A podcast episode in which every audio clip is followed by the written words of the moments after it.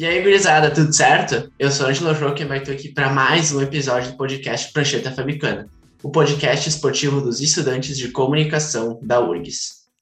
E no episódio de hoje nós vamos falar um pouquinho da dupla Grenal, sobre o clássico que acabou não acontecendo no último final de semana, sobre as eliminações precoces dos dois times na Copa do Brasil. Por fim, uma pequena prévia do que esperar dos Jogos Paralímpicos de Inverno, que começaram nesta sexta, dia 4. Para conversar comigo, estou na presença de Leonardo Lopes. Opa, tudo certo? E Bruno Ribeiro. Fala, gurizada.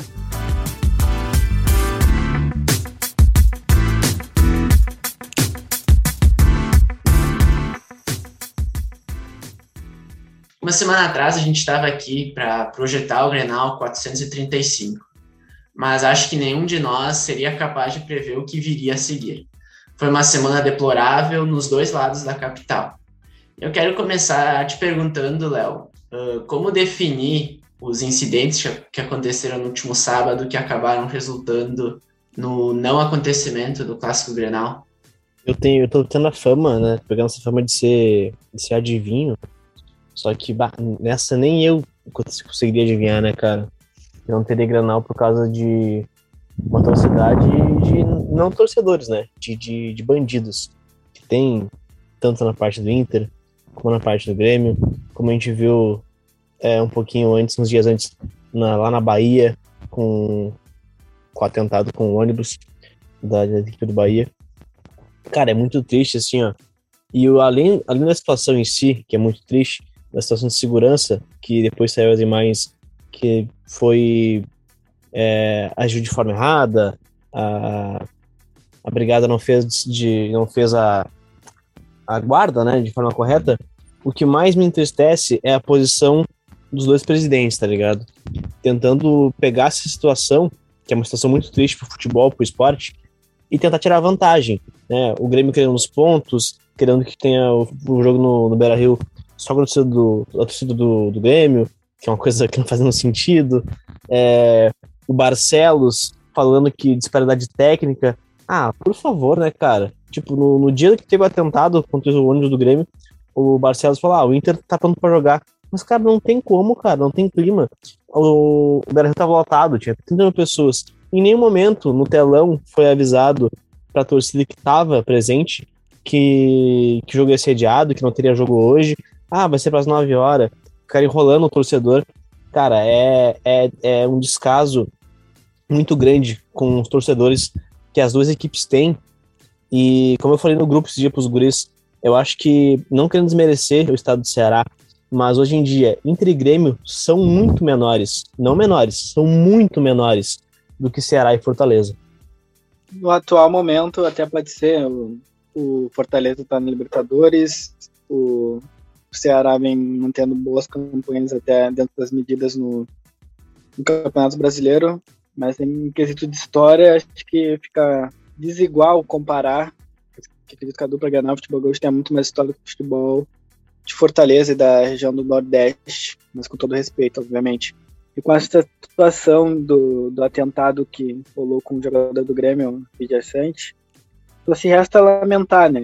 O futebol já vem perdendo muita credibilidade, muito público, muito investimento e a tendência é que isso cada vez diminua e as pessoas vão migrando para outros esportes que são tratados de forma mais profissionalmente e também que é dado mais investimento para, para eles. Uh, daqui a pouco o pessoal está indo assistir mais NBA, a NBA já está voltando no Brasil com força, daqui a pouco o pessoal migra para o futebol americano, para a NFL, justamente pelo o jeito que a, a CBF, as federações uh, espalhadas pelo Brasil estão lidando com o futebol em cada região do Brasil. É uma várzea, é uma falta de profissionalismo e tremenda falta de competência dos seus gestores, que a tendência é que cada vez fique pior essa desorganizações das confederações e das federações de futebol do Brasil. Com certeza fica muito marcado no Grenal o acontecimento que acabou da pedra jogada em direção ao ônibus do Grêmio, que acabou causando traumatismo craniano no Vilha Sante e tudo mais. Mas também destacar que tem, tem muita coisa que a gente já naturalizou, mas que acaba todo o clássico Grenal acontecendo e que é deplorável, né? Mais uma vez a torcida do Grêmio indo para o Beira Rio para para depredar o espaço do Inter, mais uma vez os, os banheiros completamente, completamente não, mas os banheiros destruídos, mais uma vez cantos racistas, né, que infelizmente continuam fazendo parte do futebol gaúcho. Então, é, não, é muito incompetência da diretoria, mas tem uma cultura no futebol gaúcho que está completamente errada, que não se muda do dia para a noite. E parece que o, o movimento em tentar mudar não é tão forte assim, né? Porque a gente segue vendo as, os mesmos casos, as mesmas, os mesmos acontecimentos e até em alguns momentos piorando, né?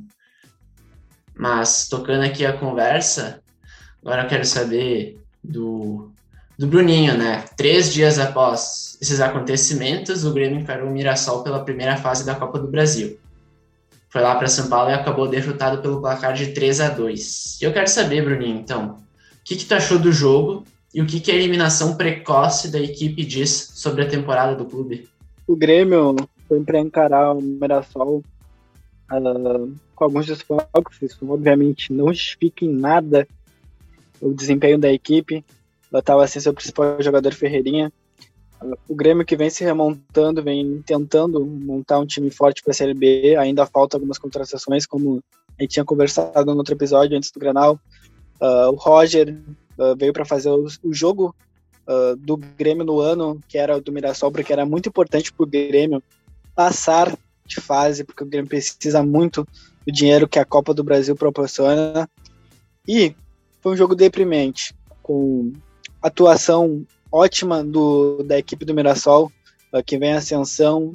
Não acredito que em breve vai estar disputando as cabeças da, das séries do Brasileirão. Daqui a pouco já vai estar na Série B, acredito, porque é muito bem estruturado o time, uh, é muito bem treinado pelo Eduardo Batista, até que. Eduardo Batista, né? Se não me engano, treinou o Mirassol, uh, que faz um ótimo trabalho uh, por lá.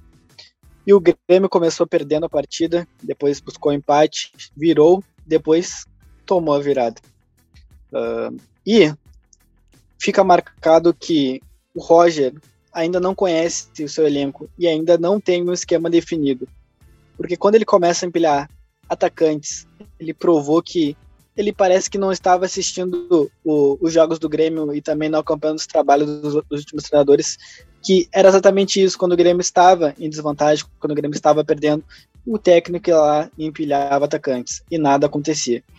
Uh, aí uh, fica muito difícil de conseguir ter um bom resultado e de conseguir reverter aquela situação que, que já estava sendo desenhada, por mais que o Grêmio amontoava as chances. O Grêmio perdeu muitas chances com, com jogadores que entraram, Elias, uh, perdeu umas três boas chances, uh, mas fica marcado a má, a má colocação nas substituições do Roger, que poderia muito bem ter feito alterações melhores e não fez, e o Grêmio acabou sendo eliminado pela boa equipe do Mirassol.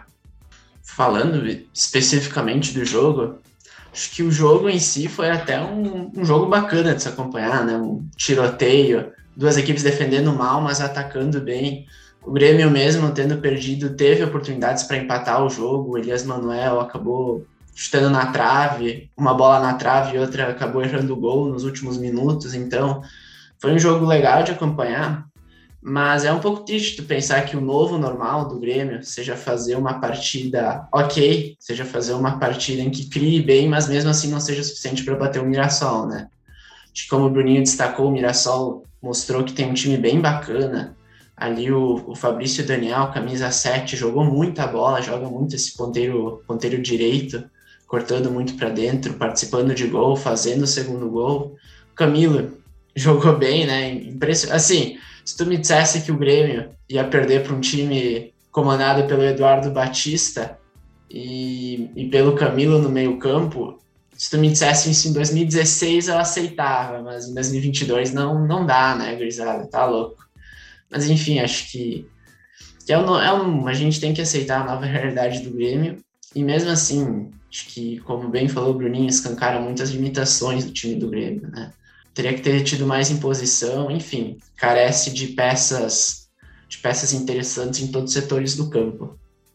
E não só bastasse a elimina, a eliminação do, do Grêmio após o, o confronto do Mirassol, aconteceu o incidente do Churin ainda, onde o Churin uh, se relacionou, tentou, né, uh, se relacionar com, com uma mulher após o jogo e em consequência disso, tomou 15 dias de, suspensão da direção gremista. E vale ressaltar, né? Que jogador limitado e mais um erro da direção gremista ao contratar o Churin no ano passado. Mau investimento, se provando a cada dia aí no tricolor gremista.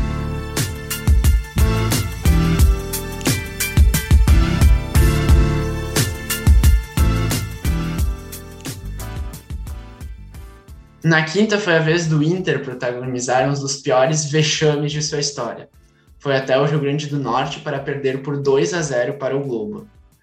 Léo, eu agora te faço a mesma pergunta que eu fiz para o Bruninho. O que tu me diz do jogo e o que a eliminação precoce diz sobre a temporada do clube? Eu já peço perdão por me estender, começando meu monólogo agora. Cara, o que, que eu vou te falar, né? Perdeu pro Globo, que é um time que no Campeonato Potiguar tá no meio da tabela, mais para baixo. Tem derrotas agora no campeonato, na Copa do Ceará, não esqueci o nome como é que fala, perdão, Copa do Nordeste, isso. É, levou 5x0 do Ceará, levou 5x0 do Bahia, levou 4x0 do ABC de Natal e venceu do Inter, né? É, cara, o Inter entrou em campo de uma forma. Entrou com dois volantes, tá? Nos primeiros volantes que eu não entendi até agora. Ok, o Inter tem seis para usar, beleza, agora tem cinco, Lindoso foi emprestado pro Ceará. Lindoso que tá para sair de graça. E a direção falou e renovou. Aí pagou um dinheiro pro, pro, pro Lindoso. E agora viu que precisa mais do Lindoso, vai emprestar. É esse tipo de coisa, esse tipo de movimento que mostra o total despreparo, total incompetência da direção colorada, que vai pro Rio Grande do Norte para enfrentar com uma equipe da Série C, que tá sendo ameaçada de ser rebaixada para a Série B do Campeonato Potiguar e mesmo assim, não é que perde, perder do jogo. Se perder por um gol impedido, um pênalti, um dia, um dia ruim. Não, o Inter não teve um dia ruim. O Inter tá tendo um, um ano ruim, muito ruim, péssimo, terrível. A gente não consegue enxergar no fundo do poço o que o Medina quer fazer com o Inter. É óbvio que falar de cabeça quente é muito horrível, né? Ontem eu queria que fosse todo mundo embora. Que o Barcelos pedisse demissão, que o Papaléuzinho fosse mandado embora, o Brax, o Medina. Algo que indica, e as informações que eu tenho, é que o Papaléuzinho está indo embora, o próximo da Berlinda é o Paulo Brax, e o Medina vai ter uma manutenção jogo a jogo para poder fazer uma reavaliação. Cara, o problema não é o Medina, só o Medina. Ele é fraco como técnico? Eu acho que sim, eu acho ele fraco. Uh, ele vem do Tagueres depois de depois de ter uma um terceiro colocado no Campeonato Argentino. Sabe quantas temporadas ele ficou no Tagueres? Três temporadas. Ele teve tempo para armar um time, para formar uma equipe, para implementar seu tipo de, de essa tática de jogo, porque é um time que não tem pressão. É um time do interior da Argentina. Cara, esse suspiro não é de alívio, esse suspiro é de, é de medo do que pode vir a acontecer. Eu não consigo rir e nem zoar os gremistas porque eu sabia, eu parece que eu previa. Eu falei no grupo WhatsApp com os guris, ó, vamos gravar Copa do Brasil, a derrota do Inter do Grêmio, um dia antes do jogo. Eu sou o Francisco Coco, eu tenho uma pedra metista na minha cabeça? Não, né, cara? Eu enxergo futebol, só isso. E parece que dentro do Inter ninguém consegue entender e enxergar que um time com jogadores com certas características não conseguem fazer outras. É simples, cara, é simples. Como é que o Inter jogou com o Abel? Como é que o Inter jogou com o Odair? Um time fechado, se lançando ao contra-ataque. Por que, que a gente tem que ter um futebol positivo? Eu já discuti com o Ângelo, eu já discuti com o Jordani. Ah, porque tem o futebol bonito. A Premier League é linda. Esses dias eu vi Norwich e Southampton, que é dois times médios da, da Inglaterra. E foi um jogaço, tá ligado? Um jogo bonito de ver. Vai ver um Grenal, que é dois times de ponto do Brasil, o jogo é horroroso, porque é a cultura, porque a gente não tem jogador qualificado para isso. Então, assim, ó, tem que entrar na cabeça desse jogador da direção do Inter, que a gente não tem que inventar a roda. Ganhar, bonito, ah, é legal pra caramba, mas ganhar já é legal pra caramba, não importa como. Uh, a gente pode falar uh, da gestão do Barcelos, uh, começando com ele já errando. Quando ele não tem a manutenção do trabalho do Abel, que foi segundo colocado no Campeonato Brasileiro, e ele já vai e aposta num técnico emergente que fez um bom trabalho, independente do Vale, mas obviamente não tem estofo para comparar ele com, com Abel Braga. Ali já começa tudo errado. Uh, e o ano do Inter também já começa com dúvidas. No início de trabalho do Miguel Ángel Ramírez, o técnico já faz bons jogos, mas depois decai. Depois vem o Diego Aguirre, faz um trabalho mediano para ruim. E agora a aposta no Medina. Um cara que nunca treinou time grande nenhum, vai treinar logo o Internacional tricampeão da América, que precisa de títulos, precisa se erguer, mas com um técnico emergente vai conseguir. Abel Braga estava livre no mercado, o Inter não sequer olhou para essa possibilidade. E foi lá e trouxe Medina, técnico que sabia pouco uh, se, se poderia dar certo ou não. O Inter perdeu para um time que a folha salarial é 80 mil reais lateral esquerdo Moisés, limitado, criticado pela torcida internacional, ganha o dobro disso, mais que o dobro disso. E fica aí o maior vexame da história do futebol do Rio Grande do Sul. Muitos comparou com o Mazembe, Mazembaço, não, não tem comparação. O Mundial de Clubes, o Inter tinha ganhado a Libertadores.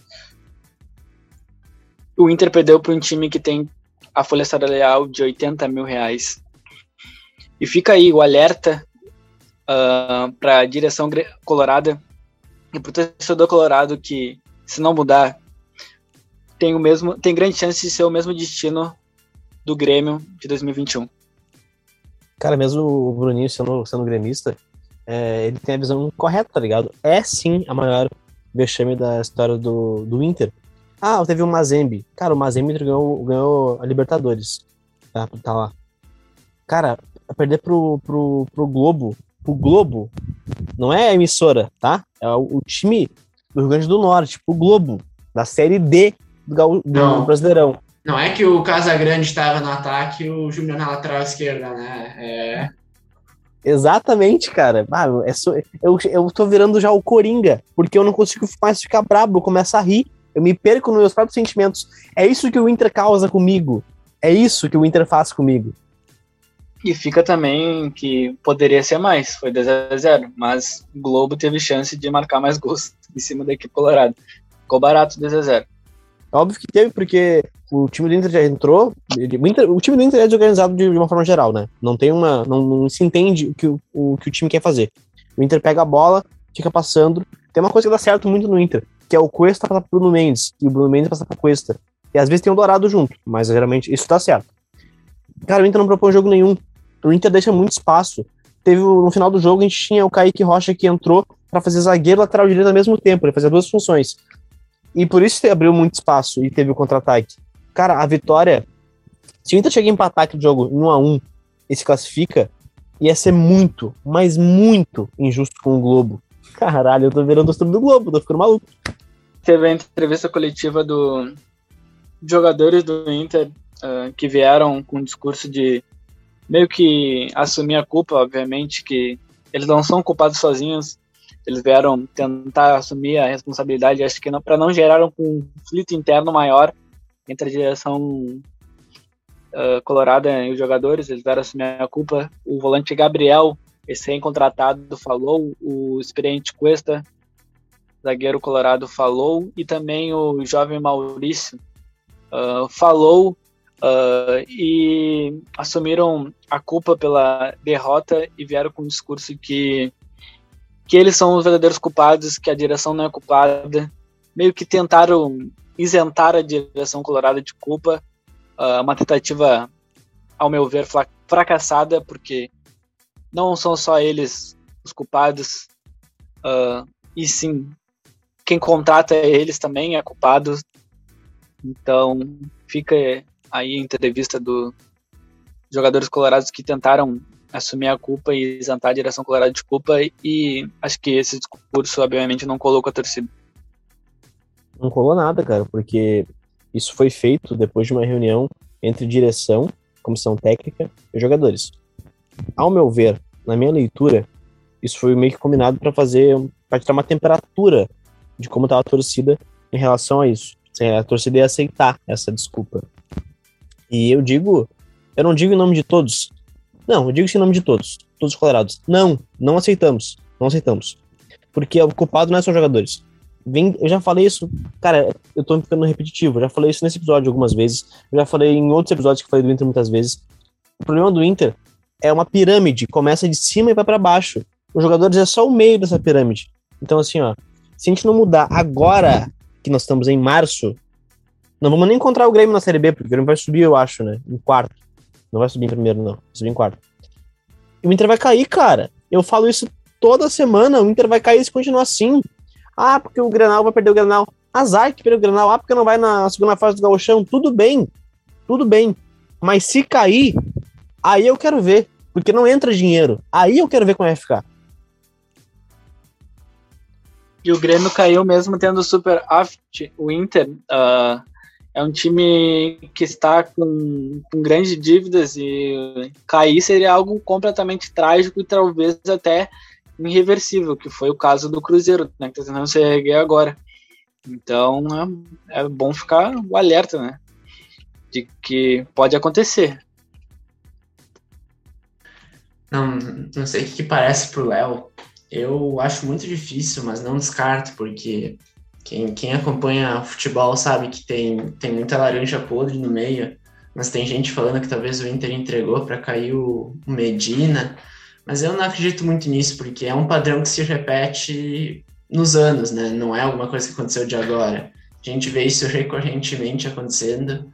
Desde ali, 2019 é um roteiro muito parecido às temporadas do Inter. É, começa com um treinador uh, chega chega em determinado momento da temporada, ele perde o fôlego, vem um treinador para ser tampão. Em 2019 começou com o Odair, veio o Luiz Ricardo para fechar o ano para ser o tampão. 2020 começou com o Cudê, com a bola toda. Veio o Abel, que quase foi campeão brasileiro, né? Mas que era totalmente para ser o tampão. Temporada passada a mesma coisa. Saiu o. Como é que é o nome? O, Mar, o Ramírez. Miguel Ramírez. Sai o Miguel Angel Ramírez, também acaba o ano com se segurando do jeito que pode. E agora, assim, o, o projeto do Inter parece acabado em março, sabe? Não é metade da temporada, cara. A gente não, a gente mal tem um mês de temporada e, e o Inter já jogou o projeto de pré-temporada todo no lixo, sabe? É um troço surreal de imaginar. E o cacique pode não pode não cair, a gente não sabe ainda, a gente está no olho do furacão, mas o, a estabilidade dele no comando do Inter já não existe mais, né? Como o Ângelo falou, o Agui, o Agui, perdão, Medina tá pela bola 8 e o Inter já foi atrás de outro treinador já. O Inter já se informou em relação a valores do Mano Menezes, que é um nome que não me agrada. O ficha 2 é o Odair, o Papito, que é um nome que eu queria muito que voltasse, apesar de que eu acho que o Inter não merece papito, porque o Inter escorraçou o Odair daqui de uma forma muito errada, que ele foi vice-campeão da Copa do Brasil e foi escorraçado do Beira-Rio, saiu pela porta dos fundos, um cara que dedicou 30 anos de vida ao Internacional, mas ele aceitaria voltar. E o terceiro é o Lisca, que eu já descarto, porque o Lisca ele é muito amigo do Fernando Carvalho e não só no Inter, né? Em todo o time de futebol tem essa coisa de política antes de, de pensar no, no, time. E como o Fernando, Carvalho, o Fernando Carvalho ele participa da oposição atual da, da direção colorada e é amigo do Lisca, eu imagino que o Lisca não vai ser um nome que vai ser que vai ser vai se, se concretizar. Eu acho que vai ser entre Mano Menezes e entre Odair. Eu rezo que seja Odair. Só que eu sinto pena do Daí. Assim como senti pena do Daniel ontem. Entende? Ah, o Daniel falhou, teve um frango. Ok. Mas, cara, o Daniel é o melhor jogador do Inter na temporada. E ele é o goleiro. Isso é muito preocupante. O Léo, Léo toca num ponto importante como o, o Inter. É, as, as, as escolhas que tem como instituição é muito se leva muito em conta o jogo político, a politicagem, e acho que no início a gente começou o episódio falando disso, do porquê a dupla Grenal hoje se encontra nesse no momento atual. Acho que vai muito disso, porque tu encontra, por exemplo, a gente usou os times ali do Ceará, o Ceará emprega administradores, faz uma administração hoje completamente voltada a escolhas que repercutem única e, e exclusivamente dentro do campo. Então, é uma mobilização inteira voltada apenas para o clube, pelo bem, pelo bom funcionamento do clube, e não pelo, por esse jogo de egos, de cargos que a gente vê na dupla Grenal e que está com certeza arrastando ambos para baixo, né?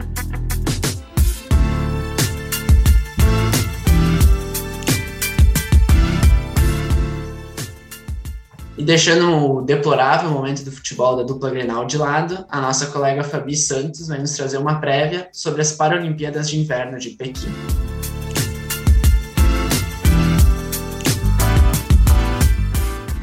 E agora vamos falar um pouco de mais um ciclo que vem se encerrando, o ciclo das Paralimpíadas de Inverno Pequim 2022. A cerimônia de abertura ocorreu nesta sexta, 4 de março, e o evento segue até o dia 13. E uma curiosidade bem interessante é que com essa edição, a capital da China acaba de se tornar a primeira cidade a sediar Jogos Paralímpicos de Verão e Inverno na história. Antes da gente trazer os nomes que vão representar o Brasil, é importante dizer que os atletas da Rússia e da Bielorrússia foram vetados dos Jogos deste ano pelo cenário de guerra que se instaurou aí recentemente entre Rússia e Ucrânia. Houve até uma tentativa do Comitê Paralímpico Internacional de permitir essas delegações à competição, mas foi preciso voltar atrás depois que teve uma repercussão negativa entre atletas e comitês de vários países. Sendo assim, o presidente do Comitê Paralímpico Internacional, na cerimônia de abertura, fez um discurso dizendo que o século XXI é de diálogo e diplomacia, e não de guerra, além de pedir uma união mundial que promova paz, entendimento e inclusão, assim como é feito no esporte.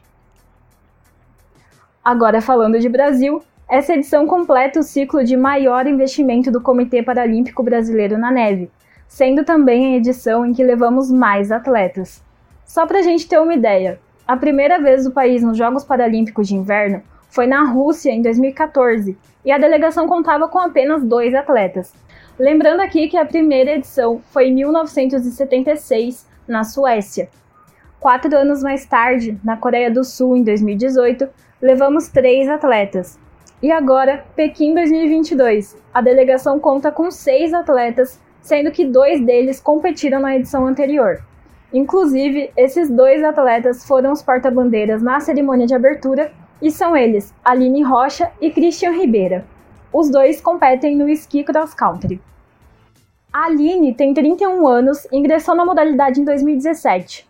Em 2018, ela já era a primeira mulher brasileira a competir numa Paralimpíada de Inverno e já carrega alguns títulos.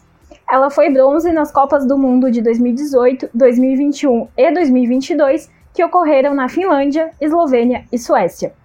Já o Christian é o mais novo entre os atletas, com apenas 19 anos.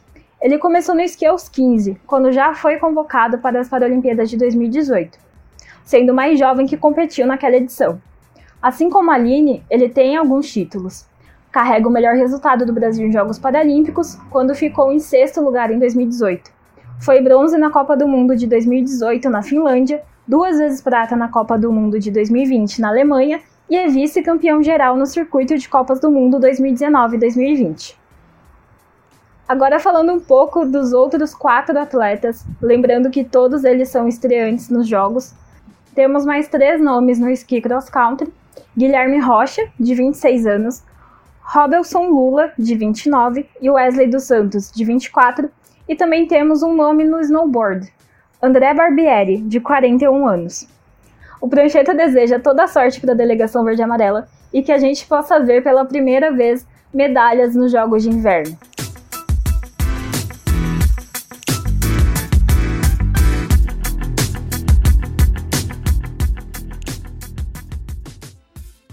Chegamos ao fim de mais um episódio e agradeço demais a quem nos ouviu até aqui.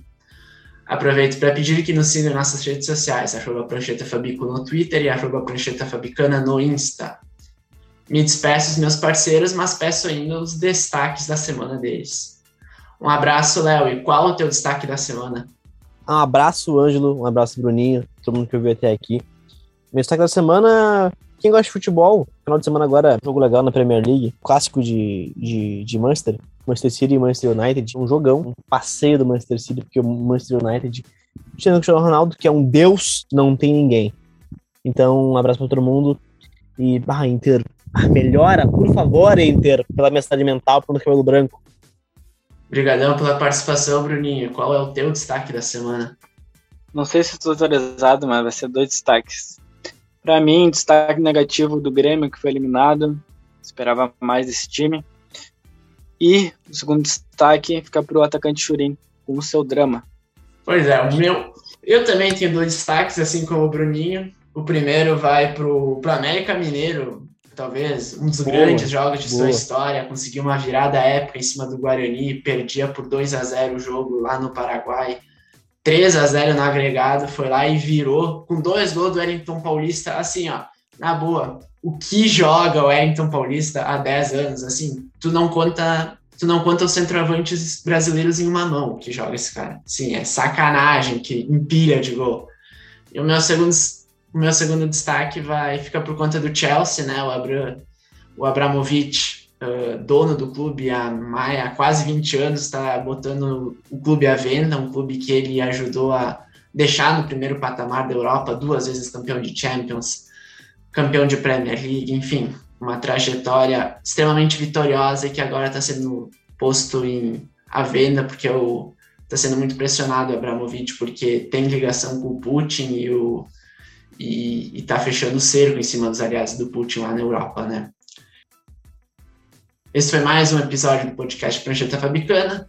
Eu sou Ângelo Joaquim Bahia, como diria Gerd Wenzel. Tchau, tchau!